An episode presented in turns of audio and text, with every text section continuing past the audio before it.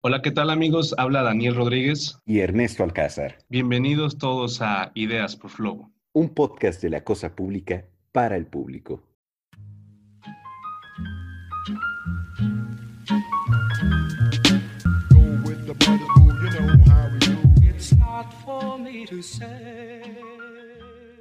Hola, ¿qué tal amigos? Muy buenos días, muy buenas tardes, muy buenas noches. Bienvenidos a otro episodio de Ideas por Flow.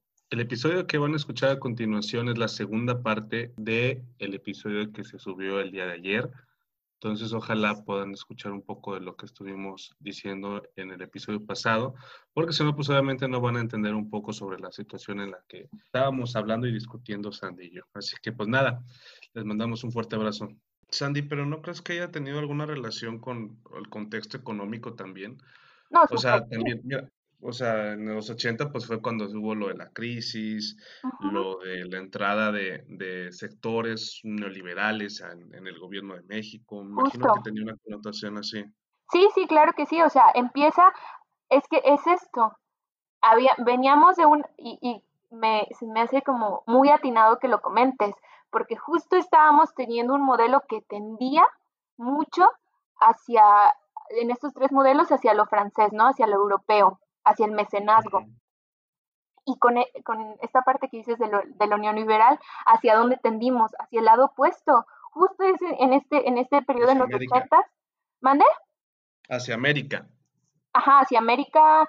Me estoy refiriendo a Norteamérica, Estados Unidos. Sí. Estados Unidos, claro. Este, y entonces se crea el, foment, el Fondo Cultural Banamex, se crea el Fondo Cultural Bancomer, se nace Fundación Cumex, eh, se hace algo que, que, es bastante interesante, pero es quien lleva como las riendas de la, de la, venta de arte en México, que es la Sociedad Internacional de Valores Artísticos, nace Fundación Harp Helu, eh, y al mismo tiempo, y es que se está como, vuelvo a lo mismo, México al final de cuentas ha ido o tiene, de pronto hay unas, unos brotes de los distintos modelos, porque después del terremoto del 85, empiezan estas eh, movilizaciones ciudadanas y se empiezan a, eh, empieza a hacer este modelo de cultura de barrios, ¿no? Y nace un movimiento, por ejemplo, del Tepito acá, existe eh, una organización civil, por lo menos en Ciudad de México, que se llama Asamblea de Barrios, y empiezan a ver estas... Mmm, Como cultura urbana. Ajá, ándale. Y empieza, justo también es en estos ochentas que se empieza a hablar de la, que se deja de hablar, por lo menos en, en cuestiones como teóricas de lo social, de la cultura de masas, porque se pensaba que estábamos como, que, que el mismo modelo podía ser aplicable para todos. Y entonces se empiezan a dar cuenta justo cuando, cuando voltean a ver y dicen, a ver, es que no solo somos cultura indígena y no solo somos bellas artes, ¿dónde está el estilo de vida? ¿No? ¿Dónde están esas formas que en lo cotidiano vivimos la cultura? Y entonces empiezan a generarse modelos de desarrollo comunitario que tienen que ver con esto, con el desarrollo de la cultura urbana. También esa es otra de las cosas.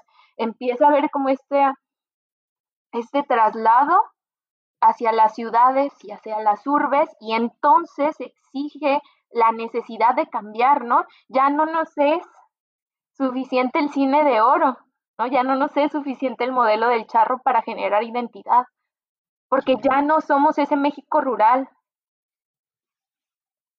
Entonces, es en esto que, que se hace como todo esto y dice el gobierno, ¿sabes qué? Esto ya está demasiado grande y entonces se crea con oculta. Pero el gran error fue que nunca se, o sea, se, se descentralizó el poder. Uh -huh, se dejó bajo Secretaría de, de, Educación Pública. Ah, o sea, no tendría que haber caído en, en como un organismo descentralizado o como una Secretaría de, de, la Secretaría de Cultura. No. Sino que. No, o sea, no, no, ah, no. Okay. El, el, error fue haber caído justo en, en eso, en no ser una secretaría, porque al no ser una secretaría pones, por así decirlo, como más escalones o más trabas en el camino. ¿Por qué? Porque no hay un marco institucional, sino que dependes de un marco institucional, porque no hay un marco legal tampoco, dependes de otro marco legal, y porque reduces los presupuestos. al final de cuentas, todo esto de las políticas neoliberales lo que hicieron fue reducir los presupuestos y que los presupuestos privados tendieran a algo que el gobierno ya no controlaba y que no permitía esta democracia cultural. Porque estas organizaciones finalmente tienen una, pues una idea más de un arte o de una cultura burguesa o de una alta cultura centralizada totalmente en las artes que olvida estos barrios y que estos pocos intentos de una identidad, pues como decíamos, como más urbana, más, más heterogénea. Ajá, no, no son cubiertos. No son cubiertos por nadie. Y si a eso le sumas un, estilo de vida que demanda la producción, que, que, es del negocio, que a mí esa parte del negocio y del ocio me vuela la cabeza, porque el negocio es la negación del ocio, ¿no? Negocio no ocio.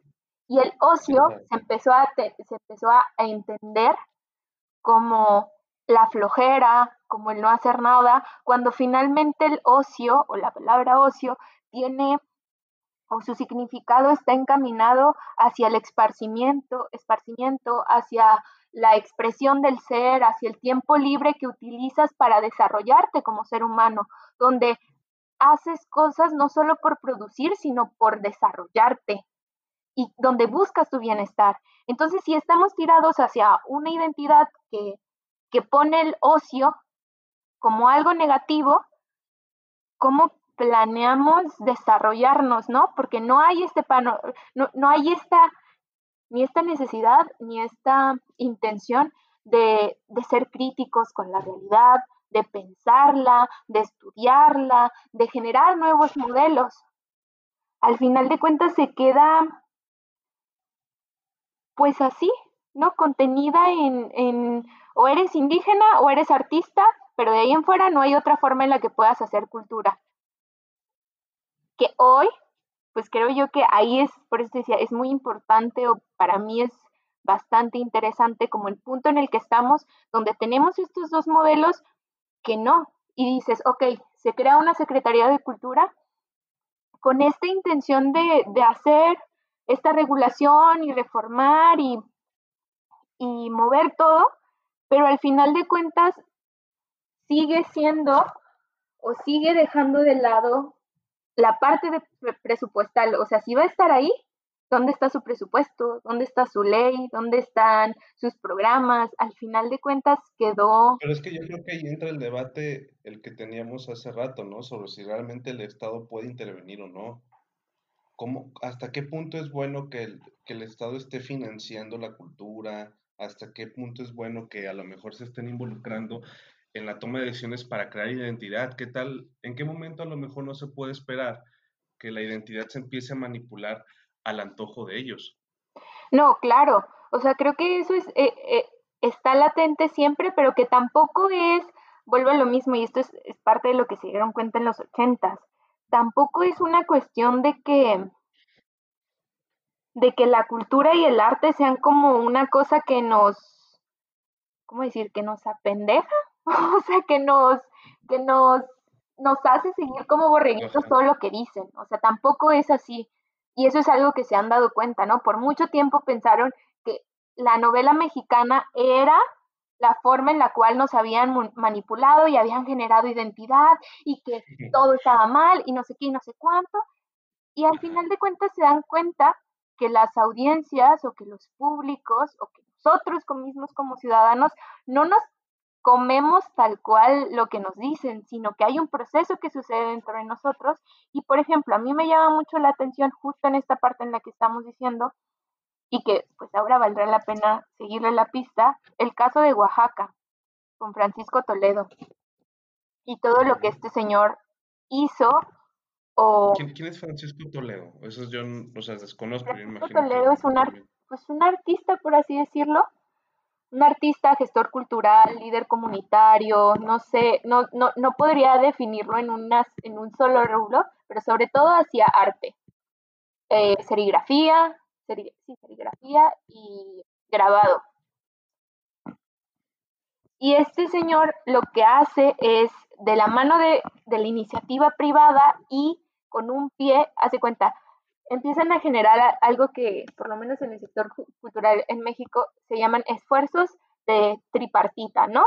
Es decir, hay un esfuerzo desde la parte privada, hay, es decir, hay un financiamiento privado, hay un financiamiento público y hay una organización social que sustenta esta como colaboración entre los tres. Y entonces Francisco Toledo lo que hace es crear el centro foto, bueno, abre un centro fotográfico, hace un cineclub, genera una biblioteca, genera un, museo, hace el Instituto de Artes Gráficas y empieza a generar una serie de instituciones dentro de Oaxaca que lo que buscan o, o la tirada está a generar un modelo de política pues local que que al final de cuentas busca esta parte de la generación de, la identidad. Es decir, cómo es el oaxaqueño y cómo es este oaxaqueño que no es el hombre moderno estadounidense, pero que tampoco es ah, el indígena. Y empieza a poner esto. Creo que al final de cuentas, y voy a volver al modelo de Vasconcelos, sí tiene que ser una cuestión de alfabetización y no alfabetización de enseñar a leer. O sea, creo que al final de cuentas los modelos sí tienen que ser este, este híbrido entre estas tres formas. Es decir, si hay una cuestión de financiamiento, por así decirlo, privado, tiene que haber una regulación del Estado que también está financiando, pero sobre todo sí tiene que haber una parte de organización social, que a mí me parece que ahí es donde hemos estado como Flanqueando a lo mejor, ¿no? Flanqueando, sí. Oye, pero, pero dijiste ahorita algo de regular, que el Estado pudiera regular. ¿Regular en qué sentido? Mm. O sea, un ejemplo. Sí, sí, sí. Hasta, ¿qué, tan perverso puede ser a lo mejor involucrar a puro privado en, en la cultura mexicana? A ver, por ejemplo, para mí, Fundación Cumex. Fundación Cumex tiene un un proyecto artístico, ¿no? Y entonces decide qué artistas vienen, a qué artistas tenemos acceso y, a qué artistas no tenemos acceso. ¿No? Y entonces el Estado puede tender a regular en el sentido de generar, por ejemplo, proyectos y estrategias que digan, a ver, no todo se puede ir a Fundación Jumex, ¿no? También puedes generar, por ejemplo, ahorita tengo muy, muy claro el ejemplo de Focine. IMCINE, que es el Instituto Mexicano de la Cinematografía, por mucho tiempo había tenido proyectos a fondo perdido. Y en esta intención de, de provisión no directa, tenía créditos o tenía ciertos esquemas de financiamiento que no eran útiles, porque los proyectos no podían sustentar o alcanzar a pagar pues, los créditos. Entonces dice, ok, se va a hacer un fideicomiso. Es decir, se hace, bueno, no. El fidecine, ¿no? Ajá, fidecine. Y de la, de la mano con fidecine existe eficine, un estímulo fiscal para el cine. Y entonces dijeron, ¿sabes qué? Es que no solo puede ser eficine, también hay otras artes, entonces se crea efiartes. Es decir, el Estado genera ciertas políticas transversales, es decir, no solo se queda en Secretaría de Cultura, sino que ahora también está Secretaría de Economía, o en, su momento también se han hecho como mancuernas con Secretaría de Turismo o con Secretaría de Desarrollo Social. Entonces, lo que hace al final de cuentas es generar programas o generar eh, eh, formas reguladas. Es decir, a través de Ficine, la persona o la empresa que te financia, quien, quien deduce impuestos por generar o por darte apoyo económico, no puede ser de tanto por ciento. ¿Por qué? Porque lavado de dinero. Pero que al final de cuentas genere esquemas que, funcionan y que su única función es regular. O sea, los institutos no se meten a decirte, ah, fulanita empresa te puede dar dinero. No. O te puede dar recursos más que dinero. No, ellos dicen, nosotros ponemos estas bases y tú puedes. Y entonces, si tú consigues tanto porcentaje, nosotros damos tanto porcentaje. Entonces empieza a generar programas o proyectos que, que encaminan o que lo que buscan es esto, que los esfuerzos no sean solo de una, de una parte, sino que sean de varias partes. Y entonces ya no hay solo una opinión, ya no está solo la opinión del Estado ni solo la opinión de la iniciativa privada, sino también la opinión de la organización que está generando esta iniciativa. O puede ser al revés, que sea a través, o sea, que la iniciativa sea del gobierno y que incluya estos otros dos sectores. Actores, claro. Entonces, en resumen, ¿qué es lo que las cosas tienen que cambiar en México? ¿Cómo se puede apoyar más a la cultura? ¿Cómo se puede evitar estos problemas yo creo que una de las cosas más, más, más, más fuertes y que, vuelvo a lo mismo, se ha olvidado por completo, es la centralización. Tenemos casos muy buenos de éxito en distintas, a veces ciudades y a veces estados, ¿no? O sea, yo no te puedo decir, por el caso para mí, por ejemplo, uno de los casos interesantes es todo el caso, el caso zona de tequila. Me estoy refiriendo, bueno, no, no, no ah, recuerdo. ¿cómo, empezó a desarrollar como la ciudad, pueblo mágico y todo eso? Pero no solo es tequila, es que ese es el problema que, eh, bueno, yo creo que ese es el problema que ahorita están viviendo y que supongo que están intentando resolver. O sea, no solo es tequila, la ciudad de tequila, sino es esa mm, como región que lo que se busca es desarrollar el, la parte regional, porque se empezaron a dar cuenta, por lo menos el gobierno de Jalisco, que todo se concentraba en la zona metropolitana y que todas estas zonas empezaron a despoblar por su cercanía, o y entonces dijeron, ¿cómo hacemos para que sigan activas? Ok, necesitan ingresos económicos altos o fuertes. Y entonces dijeron, bueno, turismo, turismo va a ser por donde le vamos a entrar, ok. Y empezaron a generar un plan de desarrollo regional que no invita a que la gente mude de ciudad, sino que se quede en, en sus ciudades, cosa que no pasa en, por ejemplo, otros estados de la República o en otras zonas, no quiero decir otros estados, sino otras zonas. Hay zonas que de pronto se van volviendo desérticas. ¿Y por qué se van volviendo desérticas? Pues creo que es bastante claro no hay los medios para la subsistencia. Y entonces creo que al final de cuentas el problema en México ha sido esto, ¿no? Por una parte, la, no quiero decir la no identidad, sino la, la intención de unificar una identidad, pero una identidad impuesta. Nos impusieron el mariachi, nos impusieron un montón de cosas que probablemente alguien de Guerrero no está ligado con esa identidad porque porque no es algo que pase en su contexto cercano. Entonces yo creo que los errores han sido no reconocer la pluralidad y al no reconocerla, pues no gestionarla o no manejarla, no saber cómo manejarla. Y el otro error ha sido la centralización.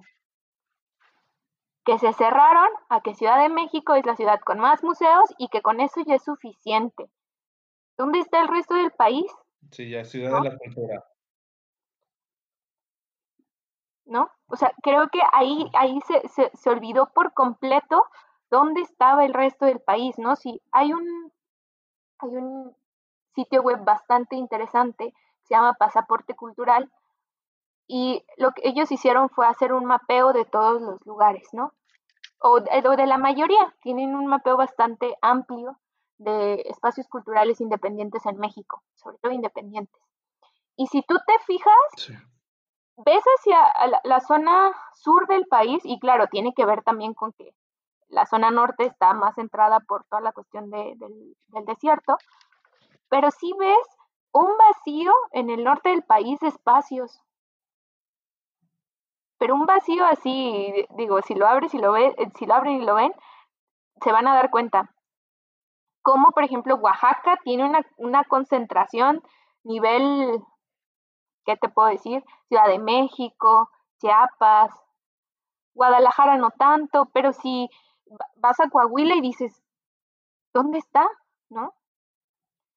Y otra de las cosas que creo yo que ha, sido problemática es esto, el, el que en algún momento se ha denominado el buenismo o, la bondad de las artes y las, de la cultura, pensando en que solo las artes y la cultura, bueno, no voy a decir las artes y la cultura, solo las artes son el único medio para el desarrollo cultural. Y no es así. Se nos olvidó esta parte de los barrios en ah, No, pues esto, o sea, pensar al ser humano como transversal, ¿no?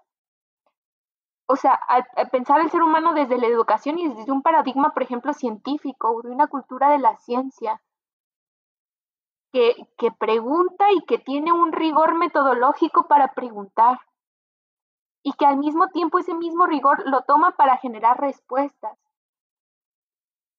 Claro, tenemos un paradigma mágico que no nos podemos quitar y que tampoco la intención es quitarlo, pero ¿cómo hacemos que eso conviva? Y cómo al final de cuentas creo yo o veo yo una política cultural mexicana que no se define a sí misma. No, no hay un proyecto que diga, a ver, el mexicano es porque tampoco es que haya un solo mexicano o solo un tipo de mexicano.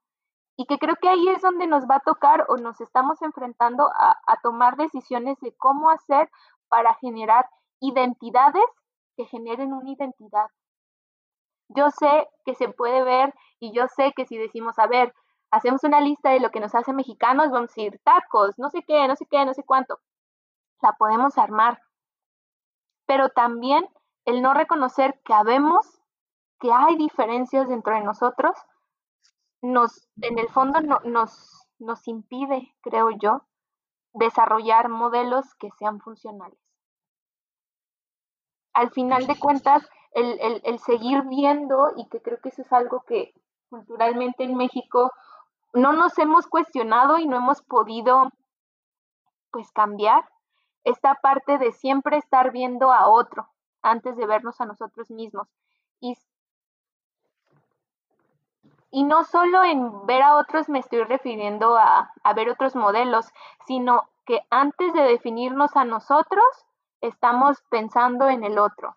Antes de atender nuestras propias necesidades como comunidades, estamos hablando de otras comunidades, ¿no? Antes de voltear y ver y hablar de nuestra política como lo que está pasando en materia política en México, yo, no hay gente a la que le preguntes qué opina de Trump y te pueda argumentar mucho mejor que lo que opina de nuestro presidente. Claro. Y eso es algo que no nos hemos podido quitar. ¿Por qué? Porque hay un desconocimiento de nuestra propia historia, porque hay un desconocimiento, y al final de cuentas todos estos elementos que generan identidad y que generan cultura se han abandonado y se han concentrado en una cuestión de arte y una cuestión de élite. Entiendo, el arte al final de cuentas es una cuestión hasta cierto punto elitista porque requiere muchos elementos o porque históricamente en el mundo ha requerido muchas, está relacionado siempre con el poder, porque al final de cuentas la materialización del pensamiento, el arte es la materialización del pensamiento y que no nos hemos podido quitar, ¿no? Esta parte de resolver, no de resolver, porque tampoco es como que ahí vamos a decir, ah, sí, ya, sí, ya está resuelto, ten, eh, la, cuestión indígena, pero de reconocerla y de reconocer nuestras identidades. Y yo voy a, por ejemplo, a el caso Nayarita, ¿no? La Secretaría de Cultura o el Consejo para las Artes en Nayarit se ha destinado a hacer una, un modelo de provisión o un modelo de mecenazgo a duras penas, porque, a ver, tiene un modelo de mecenazgo sin dinero, sin presupuesto, ¿cómo pretendes a ver, ¿cómo pretendes que, que, funcione cuando tú no tienes el recurso y cuando tu recurso no es suficiente? No va a funcionar. Y por el otro lado le ha dado al indígena, y lo indígena está concentrado en dos municipios, tres, cuatro municipios, y el resto de los municipios... ¿Y el resto de los municipios dónde están? ¿Y dónde estás generando identidad? ¿Y dónde? Y claro, la identidad existe, somos un estado que está estrechamente relacionado con el mar y con la naturaleza. ¿Dónde están los programas que, atañan a eso? No existen. ¿Y dónde está la, sociedad preguntándose tú? A ver, yo, este es un caso, digo, quien no es de Nayarit no me va a entender, o quien no es de Tepic, ni de Nayarit, de Tepic. Se quitan, se mueven monumentos o esculturas y nadie se da cuenta. Llevamos casi un mes con el ángel de la independencia, nuestro ángel de la independencia, sin alas. ¿Y quién ha dicho algo? Sí, nadie se da cuenta. y nadie se ha dado cuenta. Y, y es un punto súper transitado en la ciudad, es la avenida principal. Y la gente se da cuenta, pero ¿quién pregunta? Oigan, ¿dónde están las alas de nuestro ángel de la independencia? Eso ya no es un ángel. ¿Dónde está el camarón de la entrada? Vuelvo a lo mismo. Al final de cuentas, el desarrollo cultural tiene que, tiene que sí o sí estar de la mano con el desarrollo del pensamiento.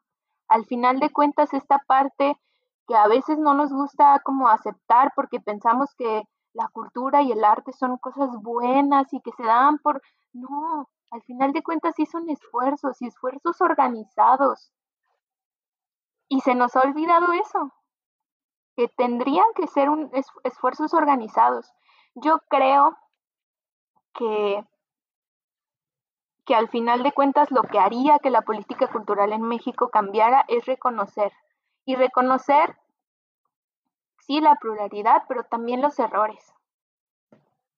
Los errores en cosas que no hemos hecho bien y en y más allá de, reconocer los errores y lamentarse por ellos, empezar a generar modelos que funcionen, empezar a reconocer que no se trata de buenas culturas y malas culturas, sino que son modelos y esquemas de pensamiento que cambian y que nada es esencial. No es que esencialmente seamos así, no, es que todo momento nos estamos transformando. Y que creo que al final de cuentas eso se nos olvida, ¿no? Y es una, pues creo yo, una suma de distintos factores, desde la parte educativa, desde la parte de seguridad, desde la parte de los gobiernos, o sea, de los gobiernos me estoy refiriendo a instituciones públicas. Eh, sí, sí, sí. No, no solamente este, federales, no, es la, no, no es la administración pública central, pues. ¿Mande? No la administración pública central, ¿a eso te refieres? Sí, sí, sí, ajá. La verdad es que sí es un panorama, creo yo, complicado y difícil, pero desde mi perspectiva tiene que ser, como decía en algún momento, un esfuerzo como de los tres sectores, privado, público y social. Porque al final de cuentas somos los que tenemos opinión. Sí, claro. Y sí hace falta una parte de organización pública, pero vuelvo a lo mismo, si no hay un elemento, o sea, si no está, no quiero decir bien equilibrado, pero si no está equitativo ese como esfuerzo, si no es equitativo ese esfuerzo, si no es que cada quien ponga la parte que puede dar, no sé, no, no sé, no sé, o yo no me imagino cómo se va a lograr, ¿no? Y yo sí creo que hay una pues una parte muy importante del sector social, ¿no? Que también entiendo que no es como enteramente una cuestión de culpas, no estoy diciendo que sea cuestión de culpas, pero que sí hace falta mucha parte de lo social. Y lo social entendido, pues no sé, para mí tiene mucho sentido que la Secretaría de Cultura en México o, o, los órganos culturales en México hayan nacido de la Secretaría de Educación Pública, pero también siento eso, que la Secretaría, la Secretaría de Educación Pública se quedó en una cuestión demasiado paternalista y que no puede abarcar todo. Mucha abarca poco aprieta. Y no, no, lo, no lo ha logrado y no lo va a lograr pronto. Entonces, pues no sé. Eso, eso, eso es lo que yo pienso. Mira, por ejemplo, a ver, ¿qué es lo que recomendarías tú que hiciera la sociedad? ¿Qué es lo que le necesita ella que realmente pueda, pueda decir, sabes que ya me voy a involucrar a partir de ahora, a, impulsar más la cultura, o sea, cómo ellos podrían a, lo mejor este, inmiscuirse más en esos temas. Yo creo que no es que, que no sé cómo explicarte. o sea, creo que una de las primeras cosas y que a mí más me choca en la vida es que siempre que me digan, es que tú eres culta. ¿no? O que hablen de la cultura como algo a lo que ellos no pueden acceder o que no podemos acceder. Me parece que ese es uno de los primeros errores. La cultura no solo es la alta cultura, vuelvo a lo mismo, no solo es las artes, no solo es saber de historia. También tú eres cultura y también tienes elementos culturales, ¿no? Yo sí creo que hay una cuestión de preguntarse desde lo individual quién soy y a dónde quiero ir. Y son preguntas que no nos han enseñado a hacer. O sea, nos han, nos han dicho, te tienes que vestir así, ¿no? Yo, por ejemplo, a mí me da mucha risa este meme donde dicen que todas las niñas en, en, en épocas decembrinas agarramos el mismo outfit, ¿no? Pantalón, este... Las botitas. Las botitas, la camisa de, botones y el chaleco. Y, los vatos, digo, también tienen su formulita de cómo vestirse, pero al final de cuentas seguimos cargando una identidad de aparador. Y eso se traslada en muchas otras cosas. Nos seguimos tragando el discurso que nos han dicho en todas las ramas que tú quieras ver, ¿no? Desde la música que escuchamos, los libros que leemos, los canales, por ejemplo, de entretenimiento que tenemos. Y no le preguntamos nunca nada a nadie. No preguntamos, ¿por qué estoy viendo esta serie en Netflix? No nos preguntamos, ¿por qué estoy escuchando esta música? Y las preguntas que nos hemos hecho, nos las hemos respondido a través de, de respuestas ya hechas. Hay una forma de ser feminista y eres de esa forma o no eres feminista. Dejamos de reconocer y de generar preguntas propias. Y yo creo que esa es la primera, para mí ese sería como, como el primero, ¿no?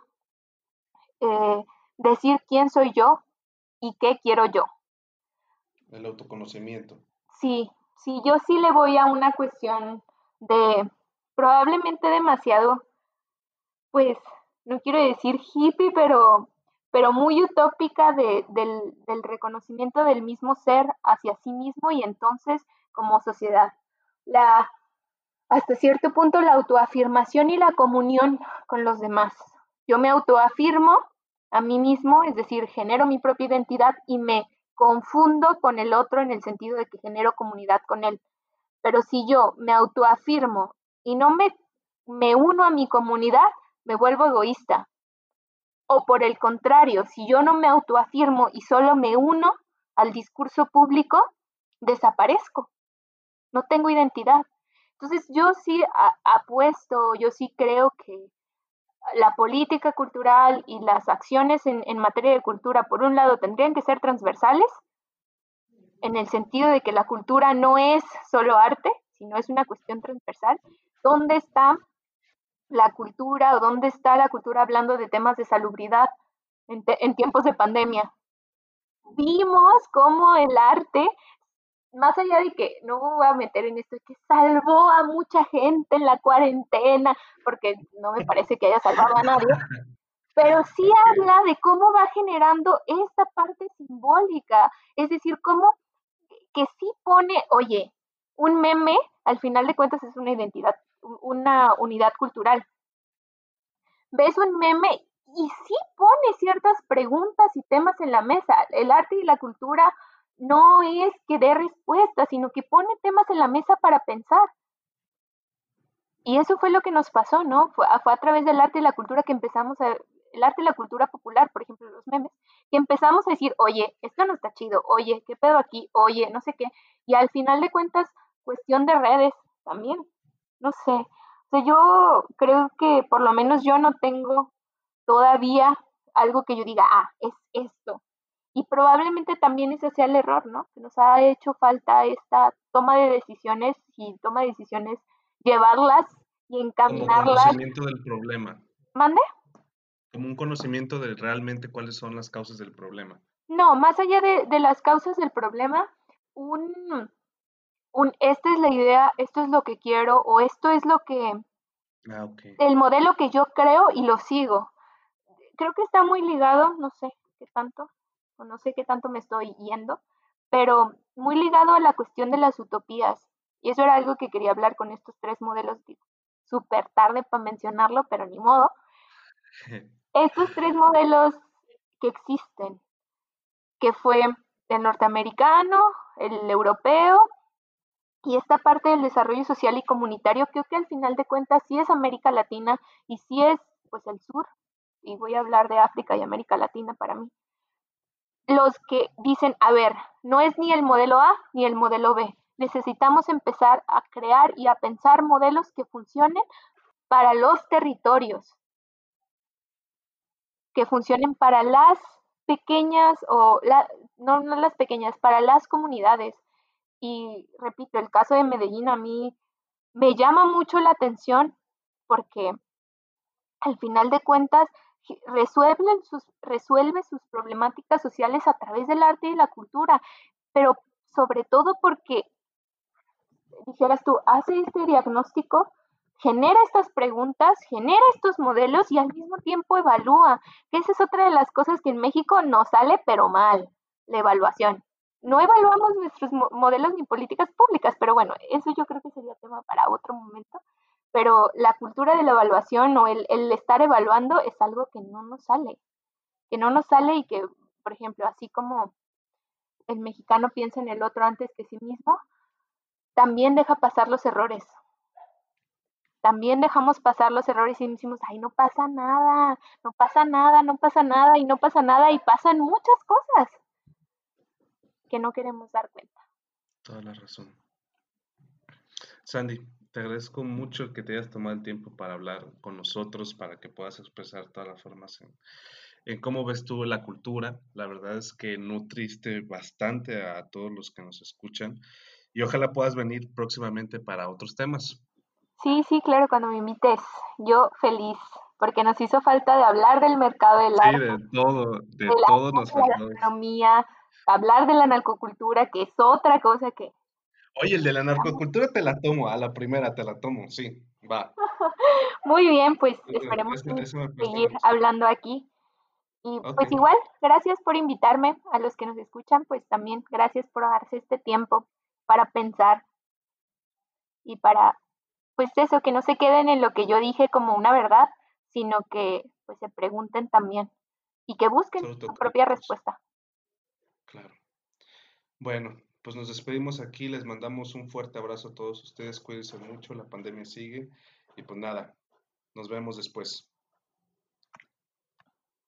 Muchas gracias por acompañarnos en Ideas por Flogo. Los invitamos a seguirnos en nuestro próximo podcast, porque esto se pone interesante, no se lo pierda.